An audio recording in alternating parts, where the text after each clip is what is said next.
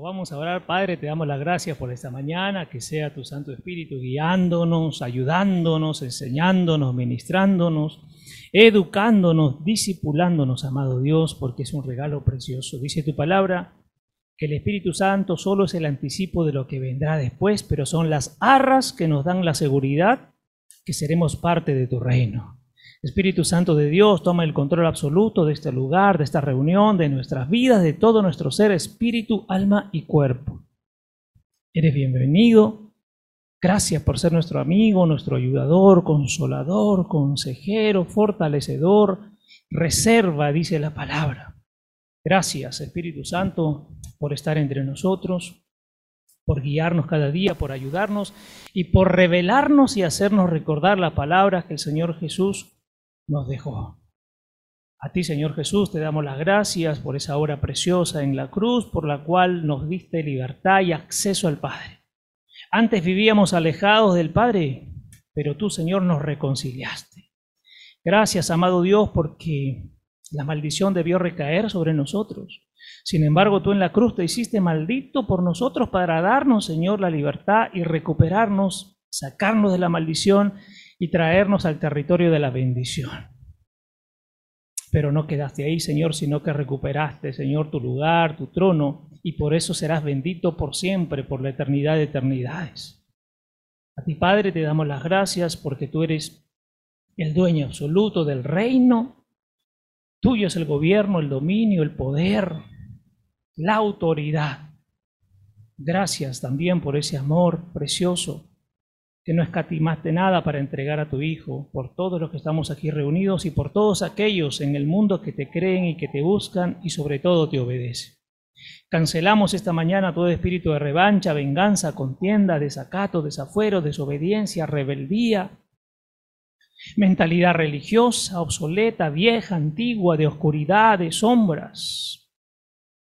Todo espíritu que se quiera mover en contra de los planes de Dios es atado ahora, quebrado, reprendido y echado fuera de nuestras vidas y fuera de este lugar en el nombre precioso de Jesús.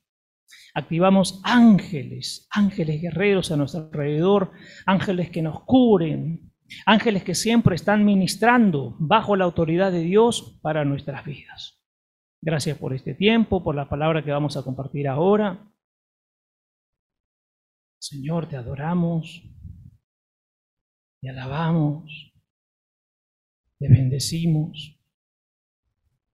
Déjanos ministrar también tu corazón en agradecimiento allí, amado, amada, comienza a agradecerle a Dios.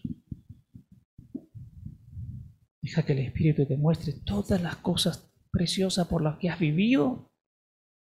Y no solo hablamos de los momentos buenos, sino esos que no fueron tan buenos, pero que nos ayudaron a madurar, a entender el propósito de la vida,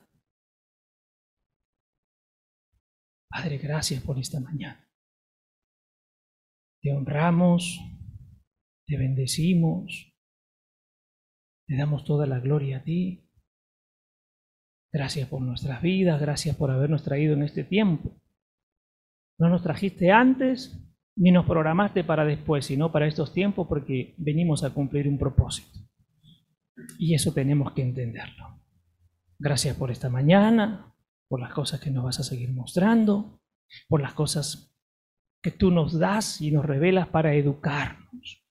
El propósito de la revelación no es para jactarnos, el propósito de la revelación es para aprender a vivir conforme tu voluntad y conforme tu propósito. El conocimiento es bueno, pero si el conocimiento no lo llevamos a la práctica y a vivir cada día, entonces no sirve. Solo se convierte en teoría, solo se convierte en ilusión, solo se convierte en deseo o en emoción. Cada día, Señor, haznos vivir tu palabra. No solo entenderlo, sino vivirlo. Gracias por esta mañana. A ti se ha dado toda la gloria, la honra, el honor, el poder, la alabanza por siempre y para siempre. En el nombre que es sobre todo nombre, el de tu amado Hijo Jesucristo. Amén, amén y amén. Listo, amado, dale la mejor ofrenda de aplausos al Padre por esta mañana por lo que el Padre nos va a mostrar ahora. Muy bien, listo, vamos, vamos a compartir justamente, tiene mucho que ver con, lo que en la oración el Padre ponía al final. Ponle ahí como título, no solo nos conformemos con escuchar la palabra, sino llevémoslo a la acción. Repito, no solo nos conformemos con escuchar la palabra, sino llevémoslo a la acción. Eso es lo que vamos a compartir. ¿Y por qué, amados y amados?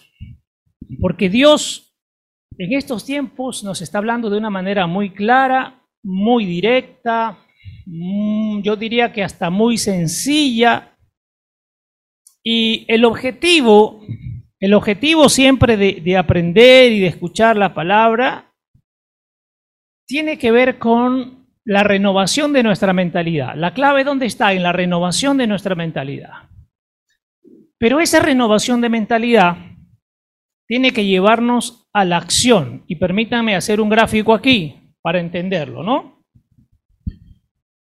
Tenemos el espíritu, el alma y el cuerpo. Y ya venimos aprendiendo que aquí está la clave para el cambio de nuestra vida. Cuando Dios dice renueven su manera de pensar, recuerden que aquí hay tres áreas, ya lo hemos aprendido por mucho tiempo. Aquí que están los pensamientos, ¿Qué más está? Emociones o sentimientos, ya vamos a categorizarlo así, aunque no es lo mismo. Y también está qué cosa? La voluntad. O el hacer. ¿Correcto? Y cuando el Señor siempre dice, renueven su manera de pensar, amados, está hablando no solo de este primer elemento, sino estos dos, porque estos de acá nunca se separan. Estos dos elementos nunca se separan. Como yo pienso, me siento. O como yo me siento, pienso. Y luego viene, una vez que esto viene siendo transformado, cambiará tu voluntad. Y hemos aprendido por años que puede ser positivo o puede ser negativo. Y si en mi pensamiento y en la graduación de mis emociones y sentimientos pasan a ser positivos, entonces yo podría hacer las cosas de manera positiva. Si es al revés, será negativo. Entonces cuando el Señor dice renueven su manera de pensar, ¿correcto? Y cuando viene la revelación y recibimos la enseñanza, lo que Dios está trabajando es aquí mucho en nuestro pensar. Lógico que todo entra por el Espíritu. Pero yo siempre digo, si solo queda en el espíritu y no lo filtro como si fuera una cafetera que va goteando, entonces no va a pasar absolutamente nada, porque aunque tenga mucho, mucho, mucho conocimiento de lo espiritual, si no renuevo y cambio mi manera de pensar, entonces mi manera de hacer tampoco va a cambiar. Esto es automático. Hay gente que es sumamente espiritual, pero no aterriza ese aprendizaje aquí. Y cuando Dios dice, renueven su manera de pensar, es que si renovamos y cambiamos, nuestra voluntad o nuestro hacer también va a cambiar. Por eso lo que esta mañana vamos a compartir, me agrada mucho lo que el Señor revelaba, y dice, vuelvo a repetir, no solo nos conformemos con escuchar la palabra, sino llevémoslo a la acción. La palabra la podemos escuchar y comprendemos y entendemos y somos hasta sabios en la palabra, pero si no lo aterrizamos, si no lo vivimos, entonces solo se convertirá en una religión o en una teoría. Y hay expertos, hay expertos dando charlas acerca de la palabra. Pero a veces esos mismos expertos dando charlas acerca de la palabra no viven la palabra. Y Dios lo que quiere es que vivamos la palabra, no solo que la entendamos. Por eso vuelvo a recalcar aquí. Aquí yo siempre digo, Dios viene revelando, aquí no hay problema, no tenemos problema. El problema va a estar acá. Porque si yo conozco palabra, pero no me rindo, no rindo mi alma a lo que Dios quiere y no transformo mis pensamientos y no transformo mis sentimientos, mis emociones, entonces mi voluntad seguirá siendo la misma, muy carnal, muy humana, muy natural, que nunca se rinde, el alma no se rinde al espíritu. ¿De acuerdo? Entonces, esto Dios ponía, porque sabemos mucho, y a todos los que estamos aquí ya sabemos la palabra. Es más, entendemos lo que dice la palabra. Pero aquí viene la gran pregunta para empezar esta mañana. Pero soy fiel a la palabra, no estoy hablando de lo que diga un pastor. Soy fiel a la palabra, o sea, lo que ya entendí, realmente soy fiel y lo estoy haciendo, lo estoy viviendo, o solo he quedado en entendimiento, pero no lo estoy aplicando. Dios, ¿qué viene a mostrarnos esta mañana y, qué quiere con nosotros? Está excelente que aprendamos. Vayamos a los cursos y metámonos en internet y veamos todo y leamos todos los días. Perfecto. Pero de ese 100% que se ha aprendido, Dios te dice esta mañana, comienza a aplicar aunque sea el 5%. Y tú verás cómo la palabra se hace viva, porque la palabra es viva y eficaz. ¿Y eficaz qué significa? Que nos va a dar resultados. Pero si no rindo, si no me rindo y continúo viviendo, aunque entienda mucho de la palabra, sigo viviendo desde mi alma no transformada, no va a haber resultados. Y pueden pasar muchos años, ¿ah? Pueden pasar muchísimos años. Vamos a compartir esto que es tremendo, por favor. Abra usted su Biblia y vamos al libro de Mateo. Un saludo a los hermanos que nos están acompañando a través de las redes también. Mateo capítulo 7. Mateo capítulo 7. Que es tremendo para que Dios nos haga entender. Porque a veces, no sé si a ustedes les ha pasado, pero encuentran gente discutiendo acerca de la palabra. Discuten de la palabra, pero a veces basta compararse y decirle a, los que están discutiendo, pero lo estás haciendo porque suena muy bonito, enseñas muy bien, pero lo estás haciendo. Y el hacer la palabra tiene que ver con qué, amados y amadas, con renunciar a mi propio yo. Que mi propio yo vaya muriendo para que la palabra vaya viviendo. Hacia eso tenemos que apuntar. Hay mucho conocimiento, pero hay poca acción. ¿Y el reino de qué requiere? De acción. ¿Cómo tienen que ser los hijos del reino? Dice la palabra. Activos, y hay una palabra fuerte, y hay que ser qué cosa? Vio, violentos. Y la violencia tú no la vas a aplicar solo desde mirar, tienes que ir. Tienes que cambiar, tienes que modificar, tienes que hacer. Mateo 7, verso 24 al 27, dice así. Entonces, está hablando el Señor Jesús, todos los que escuchen estas palabras mías, porque todos escuchamos, o leemos, estamos escuchando igual, ¿correcto? Todos los que escuchen estas palabras mías y actúen sobre ellas, y aquí está la clave, hay dos términos aquí. ¿Cuál es primero?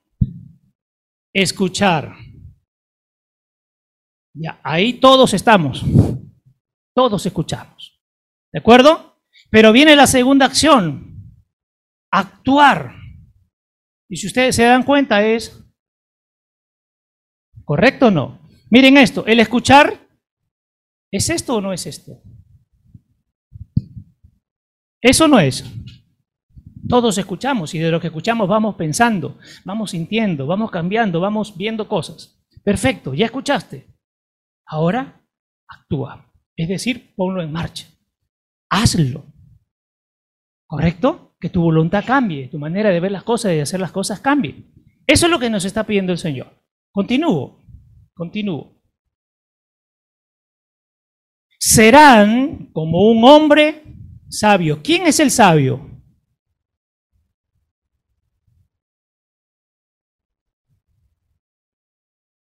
Escuche, por favor. El sabio es... Hay gente que por escuchar y entender y aprender cree que es sabia. No es sabia. Porque si no estás viviendo lo que enseñas, lo que has aprendido, no eres sabio, no hay sabiduría, hay necedad. Repito, tú puedes entender mucho de la palabra, sabes la palabra, pero si no la vives y no actúas, sigues siendo necio o necia. Que el Señor esta mañana nos hable. Repito, si no vivo la palabra y solamente la he entendido, has quedado aquí en la parte cognitiva. Pero no la vivo, pues. Y sigo siendo necio o necia. Y Dios lo que viene esta mañana es a decirte muy bien, aprende, escucha mi palabra, pero actúa. Es decir, haz, es decir, muévete. Es decir, déjate cambiar, déjate transformar, no por el hombre, por mi palabra. Porque todos los que estamos aquí hemos sido transformados por quién? Por la palabra, no por ningún hombre, ni por ninguna mujer. Es la palabra la que tiene el poder de transformar, de convencernos y de cambiarnos, no el hombre. Entonces cuando la gente se pega al hombre y si el hombre se equivoca, porque todos se equivocan o no. Aquí están los pastores que están presentes. Todos los días nos equivocamos, no somos perfectos. Por eso, ¿dónde está la clave de aprender y actuar conforme a la palabra? Nos metemos a la palabra, no a lo que diga el hombre. Si nos sometemos al hombre, ya salimos del sometimiento de Dios. Y todos estamos sometidos aquí a la palabra, al Señor, no al hombre. Qué tremendo que Dios nos vaya rompiendo la mentalidad. Entonces dice, el que escucha y actúa será como un hombre sabio, un hombre con visión de futuro. Ahora escúchenme, Dios me ponía esto tremendo. No es que tú te preocupes por el futuro, porque si no entras en ansiedad, entonces Dios iría en contra de su palabra cuando dice cada uno preocúpese cada día. ¿Qué es la visión de futuro? Que tú sabes que lo que viene para ti es lo mejor y te dejas llevar por la palabra para que te guíe a dónde vivir. No que te llenes de ansiedad preocupado por el futuro. Hay gente pensando hoy, ¿qué hago mañana? ¿Qué como mañana? ¿Qué como pasado? Eso no dice la palabra. Un hombre sabio con visión de futuro es el que sabe que todo lo que venga en adelante será lo mejor. Porque se ha dejado, ¿qué cosa? Enseñar y está viviendo conforme a la palabra. Todos los que estamos acá, si vivimos la palabra, nuestra visión de futuro, ¿cuál es? Positiva. No sé qué vendrá, pero yo la espero porque sé que lo que viene es lo mejor para mí. Pero no es que vivo cada día preocupado, ay, mañana qué será mi hijito, mi hijita, ay, eso es ansiedad. Eso no está diciendo la palabra. Pero tenemos que tener, ¿qué cosa? Una visión de futuro. Y además es práctico. Ahí está la clave. El hombre con visión de futuro en las cosas de Dios es práctico. No se está ahogando en un vaso con agua. No está llevando su preocupación, la de mañana ya la trajo hoy día, la de pasado la tiene mañana. No, no, no, no, no.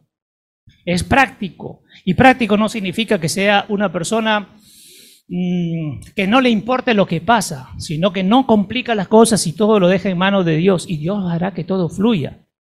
Y por eso te da la practicidad. Y además es sensato. O sea, ¿qué tiene que ver la sensatez? Miren, esto es poderoso.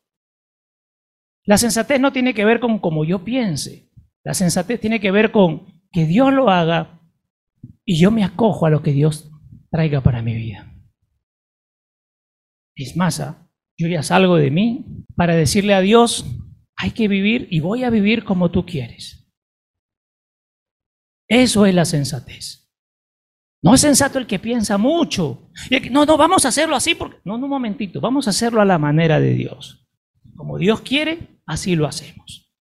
Y ese es un hombre, una mujer sensata. ¿Por qué? Porque la sensatez viene de Dios y si viene de Dios es lo mejor y es lo correcto. No como yo creo, no como yo pienso. Porque el corazón del hombre es, aunque lea mucho, el corazón es engañoso. Miren qué interesante esto. Yo puedo conocer mucho de palabra, pero si quiero moverme por mi manera de pensar, ya salí de las cosas de Dios para moverme por lo que yo creo. Y no es movernos por lo que yo creo, por lo que Dios quiere, aunque no me guste. Y créanme, amados, que en este año que ya vamos a cumplir han pasado muchas cosas y situaciones que a mí no me agradan. Dios lo dice, vamos a hacerlo así. No es de mi agrado, pero tengo que obedecerlo si realmente confío en Él. No sé si me dejo entender. Esa es la sensatez, no es mi sensatez, es la sensatez de Dios. Y Dios nos hará sensatos conforme a su mentalidad, conforme a su pensar, conforme a su sentir, conforme a su actuar, conforme a su voluntad. Esto es la sensatez. ¿Y dónde está la clave? Vamos a seguir leyendo. Es, tiene, es un hombre sabio, con visión de futuro, práctico y sensato, porque construyó su casa en la roca. Y la roca es Jesucristo. Es decir, Señor, este terreno no me gusta, pero aquí lo vas a construir. Bien, me paro sobre este terreno. Ay, no, no, pero es que acá no hay luz, no hay agua, no hay internet, no hay cable. Aquí no van a aterrizar los ovnis, yo quiero irme a una zona mejor. No, no, no, no, un momentito, aquí. ¿Te guste o no te guste? Tienes dos opciones. Aquí, donde yo te digo que será lo mejor, o ve al terreno que tú quieres a construir y construye allá. Entonces Dios no se va a hacer problemas, amados. ¿ah? Dios no se resiente, si ustedes lo dejan de obedecer, no es que Dios refunfuñe, ay, ay, bueno, vaya. si Dios nos habla de practicidad, la pregunta es, ¿Dios es práctico o también o, no, o se complica? Es práctico también. Entonces dice aquí, construyó su casa en la roca y cayó la lluvia y vinieron las inundaciones y los torrentes y los vientos soplaron y golpearon contra esa casa Quiere decir que Dios te está diciendo, aunque tú te pares en la roca, no es que los problemas y las situaciones no van a venir, probablemente se agraven y vengan más cosas, pero párate, está sobre la roca. Si yo te dije que es ahí, aunque pasen las cosas, yo te sostendré. Y la casa tiene que ver con nuestra vida. Párate ahí, pase lo que pase, mantente ahí, porque aquí viene lo tremendo. Sin embargo, dice, no cayó, porque se había fundado en la roca. Y Dios nos invita a pararnos en Él. Y pase lo que pase, no voltees tu mirada, míralo a Él. Y pasarán lluvias y vientos y todo, y tu casa cómo estará? Firme. Y es más, de esas lluvias aprovecharás. Juntas el agua, lo metes en una vasija, le echas cloro y tienes agua potable. Hay que entender los propósitos de Dios, aún en medio de los problemas, hay un propósito.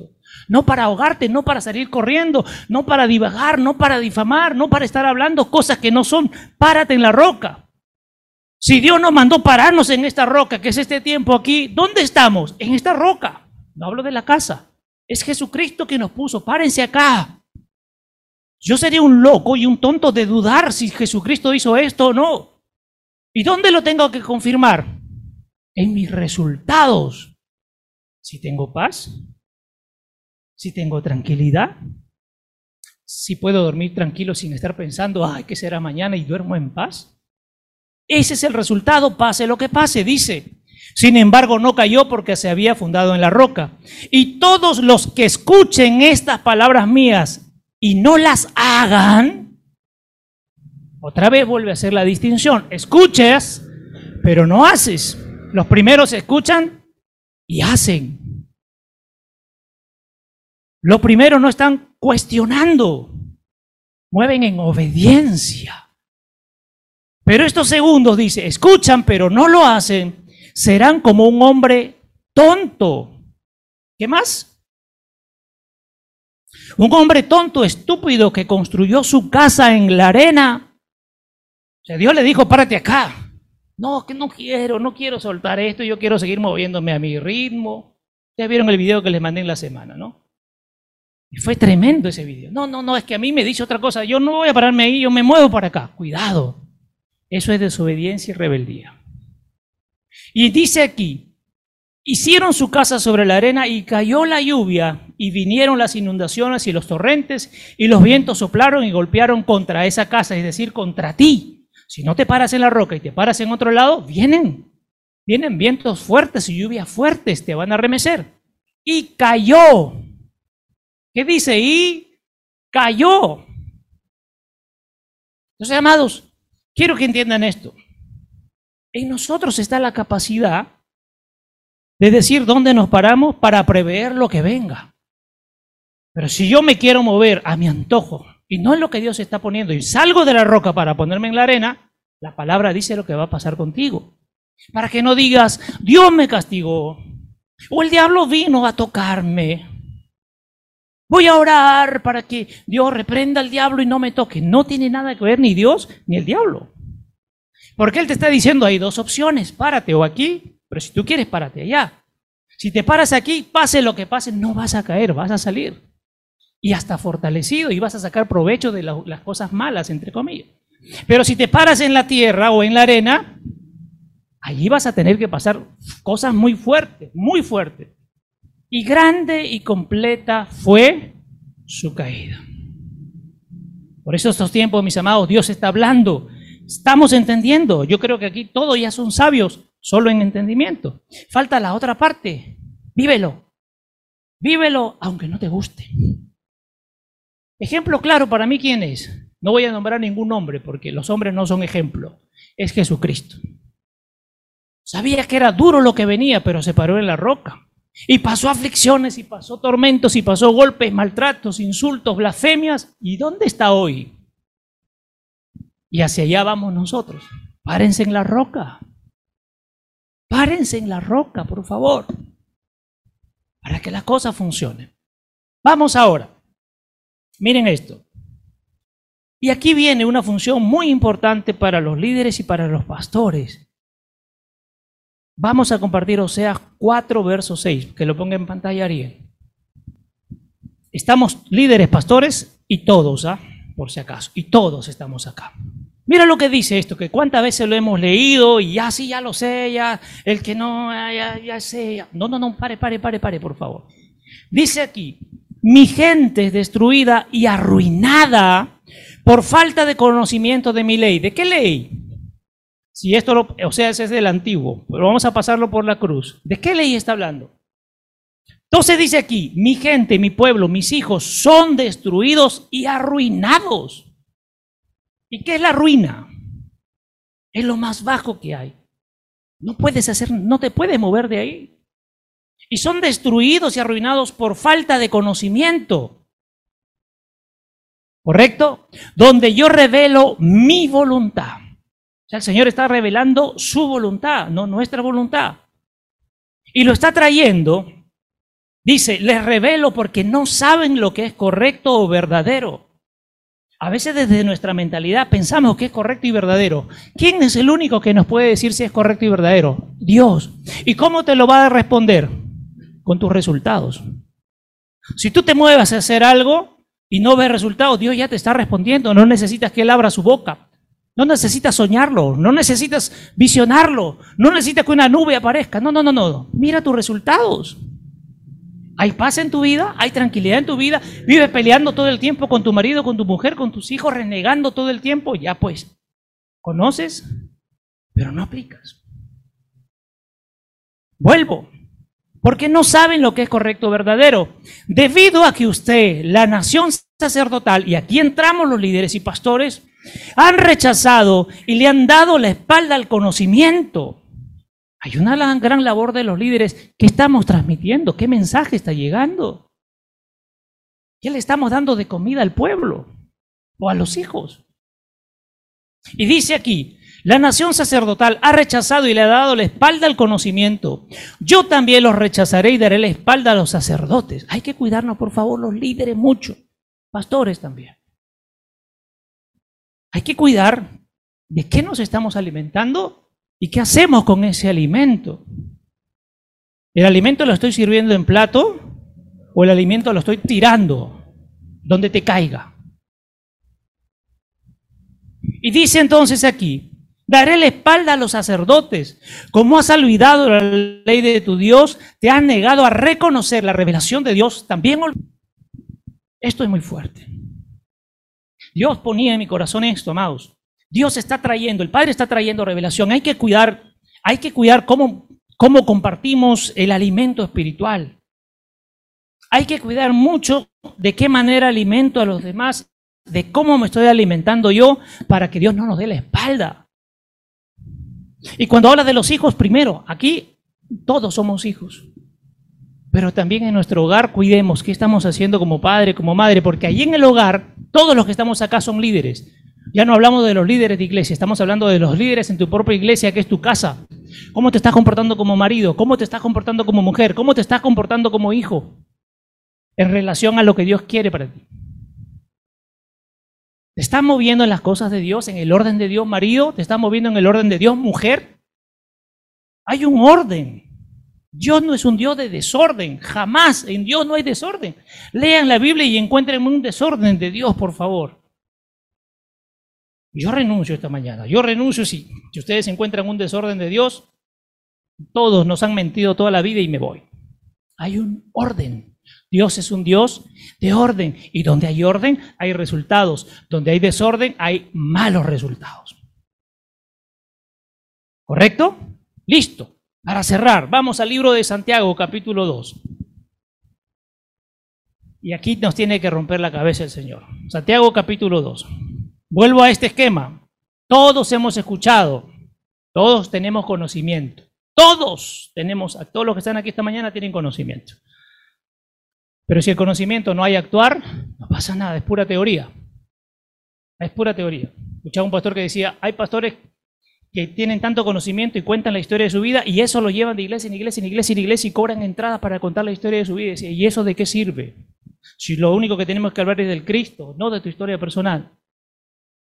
Y cobran entrada por contar su historia y la gente, wow, wow, wow, amén, amén, amén. Y, y decía este pastor, y el Cristo no está nunca, no está, no está ahí.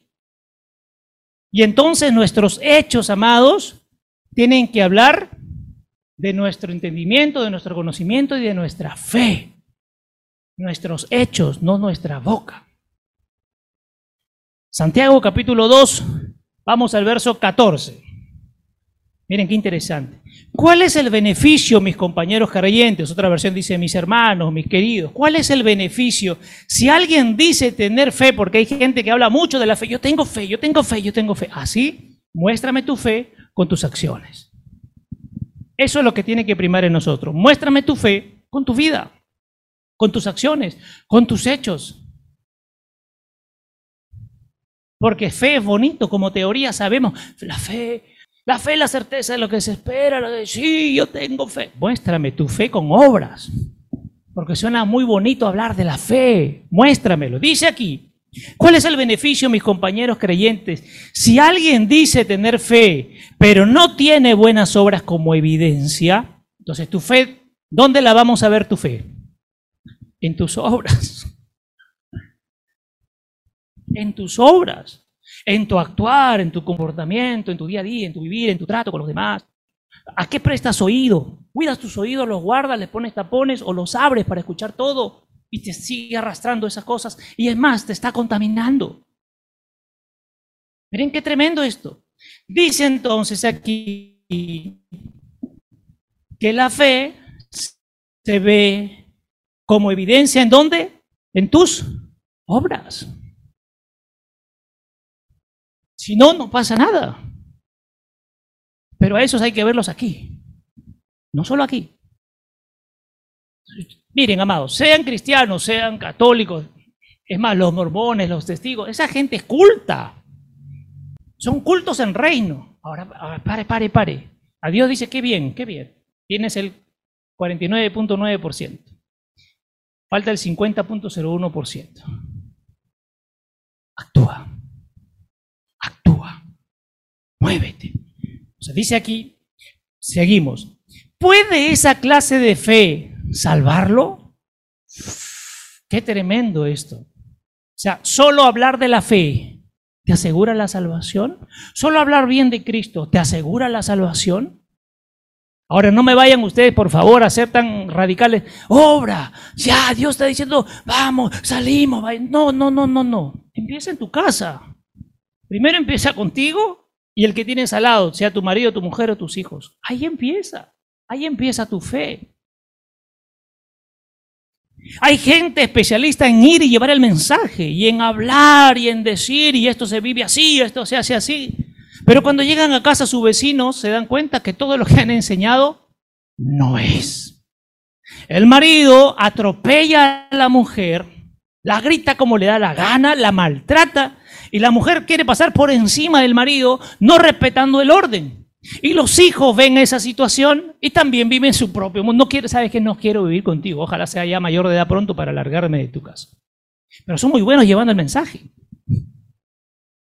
Y Dios decía en estos tiempos, mis amados, y ahí están los pastores de testigo, que cuando las cosas, si yo voy, si yo estoy participando con Alexander, con Miriam, con Elenita, me invitan a su casa, estoy participando con ella pero están en pecado y yo me siento sin decirles nada, estoy participando con los escarnecedores. Y la palabra dice, no participen con los escarnecedores.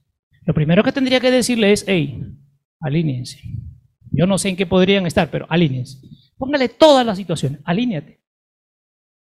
Sí, el mensaje lo va a transformar. No, porque siguen viviendo en pecado. Tienen el conocimiento, pero no están actuando. Sáquense la venda de los ojos. Los estamos llenando de conocimiento, pero no hay decisión en su actuar, no hay cambio. Y entonces, porque se tiene que ir al actuar, amados. Aquí la palabra es clara, continúo. No, dice, eso no te va a salvar. Un mero reclamo de fe no es suficiente. Hay gente, yo tengo fe, Padre, así que tú... No, no, no, eso no es suficiente. Tienes fe, pero ¿y dónde está la evidencia de tu fe? No hay evidencia de tu fe. Continúo. La fe genuina produce buenas obras. Si yo estoy compartiendo, repito, el mismo ejemplo, y ellos dicen que ya están aprendiendo de Dios y tienen fe, muéstrenme en sus obras, tomen la decisión del cambio, de salir de esa forma de vida. Yo no me puedo conformar con, ya ya, Dios mira, yo a ellos, wow, me has iluminado tanto y, ya, ya, estoy viendo resultados. Mentira, si siguen viviendo en pecado, el que se está mintiendo eres tú. Lo primero, claro, tú no vas a pelearte con ellos, pero hermanito, por favor, Señor me muestra esto en ustedes, están viviendo en fornicación, en adulterio, en mentira, en robo, en idolatría. Pídanle a Dios que los vaya transformando. Yo no puedo venir y decir, Dios me ha mostrado que, como decía este video, ustedes la pareja está fornicando, pero ustedes, Dios me muestra un gran ministerio. ministerio? Si están en fornicación, ¿Dios te está diciendo que les va a dar un ministerio? Si lo primero que tiene que ver, ¿qué cosa es? ¿Qué dijo el Señor Jesús cuando, cuando vino? Arrepiéntanse y cambien o renueven. Entonces yo no estoy inventando nada. Todo está dentro de lo que Dios está trayendo. O, creen que soy muy duro y estoy exigiendo algo. Yo no estoy exigiendo nada. Que no esté aquí. Arrepiéntanse y cambien su manera de pensar. No te puedo mentir. Dios me ha mostrado en ti mentira. Dios me ha mostrado que estás en fornicación, amado y amada. Arrepiéntete, busca de Dios. Cambia tu manera de pensar. Pero pastor, siéntese conmigo. Y, pastor, vamos a comer. Dos, tres, cuatro veces y hasta ahora no te la lanzo. Oye, Dios no es alcahuete. Y Dios no permite estas cosas. Qué, tremendo lo que Dios nos muestra hoy. Si mi fe no actúa, no pasa nada. Tanto en mí como líder, como en los que están escuchando. Si acá Dios me mostrara a alguien que esté en fornicación, yo te he visto, Dios me ha mostrado en tal hotel. No, eso no va a pasar. Pero te sientas conmigo y te digo tus cosas. Hey, Dios me ha mostrado que estás en fornicación. Revísate. Y si es así, pídele perdón a Dios y ya sal de ahí, pues. Yo no le voy a decir arrepiente pero sigo y sigo y sigo. No, no, no, arrepiéntete y sale ahí. Toma la decisión hoy de salir de ahí. ¿De acuerdo? Vamos, seguimos. Si un hermano o hermana carece de ropa adecuada y carece de suficiente comida para cada día, y uno de ustedes les dice, vayan en paz con mi bendición, manténganse calentitos y alimentense, pero él no les da las necesidades para el cuerpo, ¿qué bien hace? Es emoción, es buenos deseos. Y mira la comparación que ha puesto un ejemplo común y lo va a traer ahora la fe. ¿Correcto? Dice, así también la fe, si no tiene obras para respaldarla, está por sí sola muerta, inoperante e ineficaz. Qué tremendo. La fe sin obras está muerta. Amados, si ustedes van a compartir mensaje o palabra con alguien y Dios les está mostrando que hay algo guardado, hay algo que no está bien allí, abran su boca. Porque la fe tiene que volverse entonces, ¿qué cosa? Viva, operante y eficaz. Tiene que volverse así. Si no, no pasa nada. Seguimos dando vueltas. Seguimos dando vueltas. Dice, pero alguien puede decir, miren, esto es tremendo, ¿ah? tú afirmas tener fe y yo tengo buenas obras. Y aquí viene un reto, amados. Muéstrame tu supuesta fe sin las obras si puedes. O sea, acá está diciendo, dejen de ser religiosos, de solo hablar de Dios, sino comiencen a moverse en Dios, a vivir en Dios, a la manera de Dios, a hablar como quiere Dios. Eso está pidiendo el Señor. Muéstrame. Vuelvo aquí. Tú afirmas tener fe y yo tengo buenas obras. Muéstrame tu supuesta fe sin las obras si puedes y te mostraré mi fe por mis obras, es decir, por lo que hago. Ojo aquí. No vaya, ah, ya ves, por eso yo puedo jactarme cuando hablo de Dios. No. Habla de las obras de Dios en ti y muestra el Cristo. No te jactes, eso no dice. Si no voy a decir, mira, yo, Dios me transformó por eso, mira la casa que tengo, y Dios me compró este carro, y mira ahora, mira cómo están mis hijos. Eso no. Habla de las obras de Dios en ti. ¿Cómo te transformó Dios? ¿Dónde estabas y dónde te ha puesto? No que te jactes, porque la jactancia, ¿qué puede producir en los demás? Celos y envidia, ¿no? Yo tengo una casaza, yo no tengo. Yo tengo un carrazo, yo no tengo ni chocolate mota. Y Dios me lleva aquí. Yo ni a la esquina. Eso no es, de eso no está hablando Dios, sino que de que hables del Cristo, lo que ha hecho en ti. ¿De dónde estabas? ¿Dónde te ha puesto? ¿Y hacia dónde vas? En el Cristo, no en ti. Eso es jactancia. Y Dios le aburre los jactanciosos. Continúo y te mostraré mi fe por mis obras, es decir, por lo que hago. Tú crees que Dios es uno, miren, esto es tremendo. Lo haces bien para creer eso. Está bien que creas que Dios es uno, pero los demonios también creen eso y se estremecen y se erizan aterrorizados porque han visto su ira. Escúcheme, la fe que tú tienes no te hace diferente a los demonios, porque estos tienen fe o no, creen o no creen. Es más, lo conocen y han sentido su mano. Pero nosotros somos los, hasta que no sentimos su mano, no cambiamos nuestra manera. Esperamos que Dios nos toque con fuerza, que no es castigo, porque, ay, Dios castiga, no, te toca para enderezarte. Y ahí recién vas a voltear tu rostro. Vuelvo aquí. Los demonios también creen eso y se estremecen y se erizan. Imagínate, o sea, Dios habla y... Sí, sí, sí, sí, sí. Pero en cambio nosotros, Dios nos habla y... Todavía no, pues, no es mi tiempo. Todavía no es mi tiempo. Yo no quiero así. Yo creo que Dios no, no, me está hablando a mí de esa manera. Para mí que me está dando un mensaje para darle a Ariel. No es conmigo. No, es contigo, es contigo y es contigo. Abre los ojos y abre los oídos. Sigo. ¿Estás dispuesto a reconocer, tonto, persona espiritualmente superficial, que la fe sin obras buenas es inútil? Mira lo que dice este término. ¿Estás dispuesto, dice, no? ¿Estás dispuesto a reconocer, oye, tonto o tonta, persona espiritualmente superficial? Dios no quiere gente en lo espiritual superficial, sino convencida. ¿Que la fe sin obras buenas es inútil? ¿Acaso nuestro padre Abraham no se demostró justificado por las obras de obediencia que expresaban su fe cuando ofreció a Isaac, a su hijo en el altar como un sacrificio a Dios? Usted ve que su fe estaba trabajando junto con sus obras. Porque Abraham le creyó o no le creyó al Padre, pero también se movió. Y Dios no le pidió cosas sencillitas, ¿ah? Dios no dijo, deja de fornicar, ¿no? Deja de robar, deja de mentir. Dame a tu hijo. Ay, imagínense ustedes, padres, madres. Tú dices, Dios, te amo, pídeme lo que quieras. Ponlo ahí en el cilindro, en la caja china. Ponlo ahí. Mete carbón y sácale buen filo a tus cuchillos. ¿Lo harían o no lo harían? ¿Lo harían o no lo harían? No, ¿no es cierto? ¿Y la fe? Ah, ¿ve cómo Dios nos descubre rapidito? Es que, Señor, tú no me entiendes porque yo lo he parido, diría la mamá. El padre diría, yo lo he engendrado y le he dado de comer a ella y él por nueve meses, Señor. Y el Señor te, te diría, y este era mi hijo amado, y yo lo di por ti. ¿Y qué le vas a responder?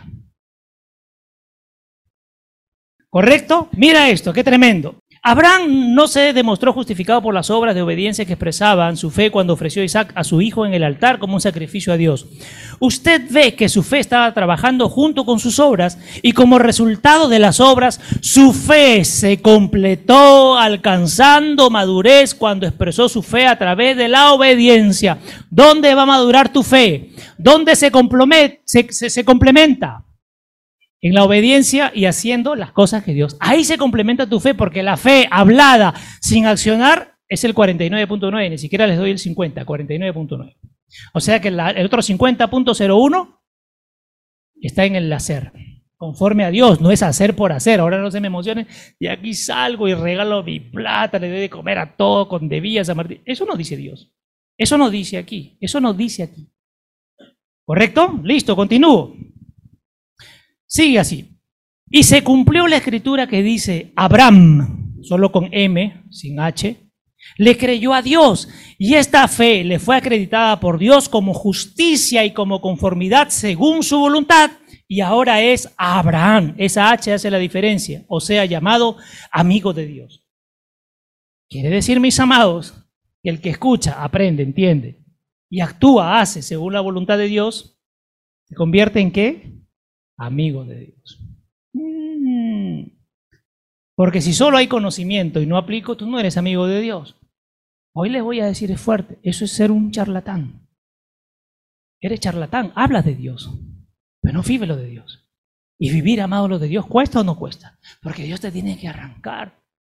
Cuando alguien te dice algo y tú quieres, tiempo antiguo, te quieres lanzar encima y ahogarlo, ahorcarlo y llevarlo a la caja china.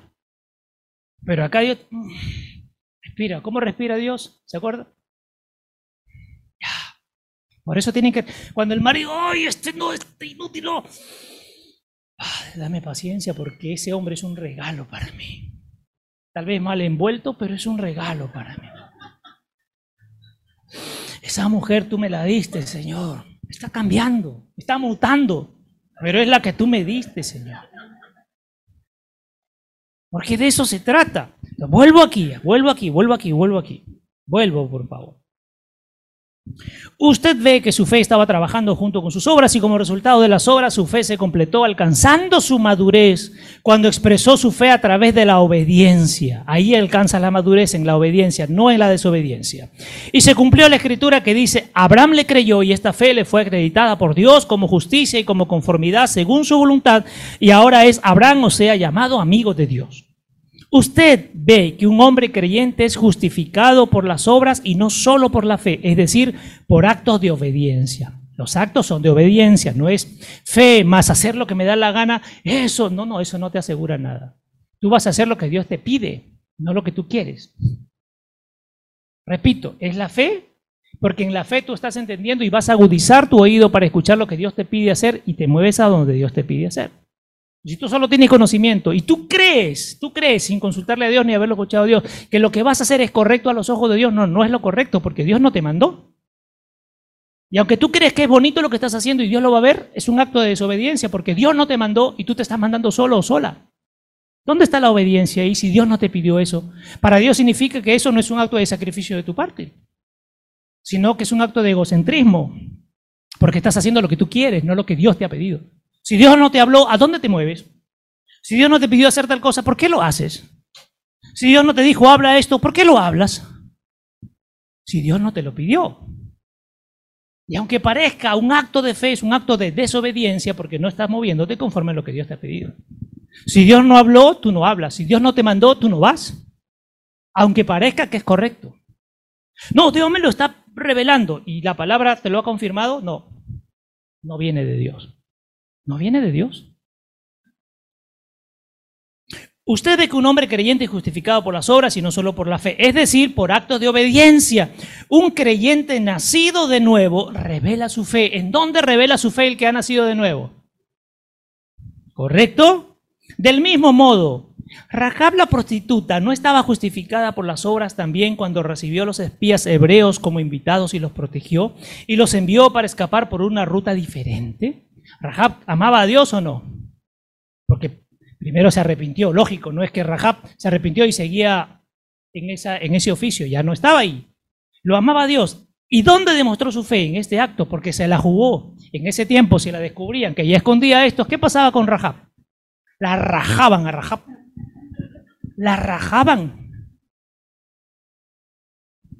Pero hizo esto, porque ¿quién se lo mandó? Dios. ¿O a ella se le ocurrió? No, acá mejor los escondo y de repente me gano hasta algo. Nada, nada, nada. Yo le puse en su corazón a esta mujer. ¿Correcto? Y los envió para escapar por una ruta diferente. Porque así como el cuerpo humano sin el espíritu está muerto, así la fe sin obras de obediencia también está muerta. Pero la fe en la obediencia es lo que Dios pone. Las obras en lo que Dios pone. Eso es obediencia. Dios te pone, no me gusta, no quiero. ¿Qué caso? Me está mandando para allá, me está diciendo que vaya a este lado y, me está mandando con esta gente que no soporto. ¡Ah! vaya, ve pues. Ve nomás. Porque si Él te manda es por algo. No te va a mandar a que pases vergüenza. No te va a mandar a que la pases mal. Te manda con un propósito. Y eso es lo que tenemos que entender. Como el cuerpo sin espíritu se muere, la fe sin obediencia, sin obras de obediencia, está muerta. Está muerta. Movámonos por lo que Dios quiere, no por lo que yo deseo. ¿Correcto? Cierren sus ojos, mis amados. Padre, te damos las gracias por esta mañana, tan bueno para explicarnos que el conocimiento es muy bueno, es perfecto, es necesario. Se requiere aprender de ti, conocer de ti, saber quién eres, qué quieres, cuál es tu voluntad, qué planeas con nosotros. Pero si solo nos quedamos en conocimiento, amado Dios, podemos entrar en egocentrismo, en idolatría, ser ególatras, ser religiosos. Ese conocimiento, Padre, permítenos, según tu voluntad, movernos hacia las obras de obediencia, aquellas que tú nos pongas en el corazón, aquellas que tú dispongas para nosotros, aquellas que traes para esta casa, porque todos nos movemos conforme a lo que tú quieres. Gracias por este tiempo, Padre, revélanos la verdad. Revélate a nosotros. Padre, aunque algunas de tus decisiones no nos agraden, sabemos que será lo mejor para nosotros, aunque pasemos, dice tu palabra, si me paro bien en la roca, aunque vengan lluvias y tormentas, no me harán caer. Tal vez me remezcan, pero esos remesones significa madurez, aprendizaje, crecimiento. Pero Padre, tu palabra también es clara que si yo decido construir mi casa, que soy yo en la arena, tú ya me has dicho lo que vendrá. Y todos los que estamos reunidos aquí hoy renunciamos a construir nuestra casa en la arena y deseamos y anhelamos y nos movemos hacia una nueva construcción sobre la roca que es Jesucristo. Padre, te bendecimos en esta mañana y ahora disponemos todo nuestro ser. Escúchame, amado y amada, mantén tus ojos cerrados. Hemos aprendido el día miércoles que la alabanza y la adoración no es para abrir mis ojos y, llorar y pedirle dame, dame, dame, sino para decir quién eres tú, Padre, te agradezco, te reconozco, te adoro, te exalto por quién eres tú. Nos preparamos ahora en este tiempo para alabar, para adorar y para reconocer al grande, al yo soy, al fuerte, al único, al alfa y al omega, nuestro Dios.